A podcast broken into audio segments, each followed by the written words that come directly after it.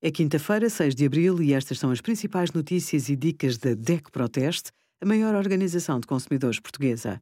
Hoje, em DECO.proteste.pt, sugerimos férias não gozadas, trabalhador pode usufruir até final de abril, prendas ou donativos também são taxados pelo fisco e 35% de desconto nos bilhetes para o aquário do Sea Life Porto com o cartão DECO+.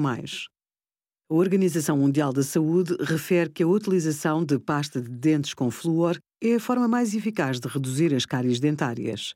O flúor é essencial para a remineralização dos dentes e a prevenção das cáries. As crianças também devem usar pasta de dentes com flúor, mas deve haver moderação na quantidade de dentífrico. Uma intoxicação aguda pelo flúor é uma possibilidade rara. Um dos riscos do excesso de flúor é que pode danificar o esmalte dos dentes, que fica com manchas brancas ou acastanhadas irreversíveis. É mais frequente verificar-se esta situação em crianças até aos 8 anos. Obrigada por acompanhar a DECO Proteste a contribuir para consumidores mais informados, participativos e exigentes. Visite o nosso site em deco.proteste.pt.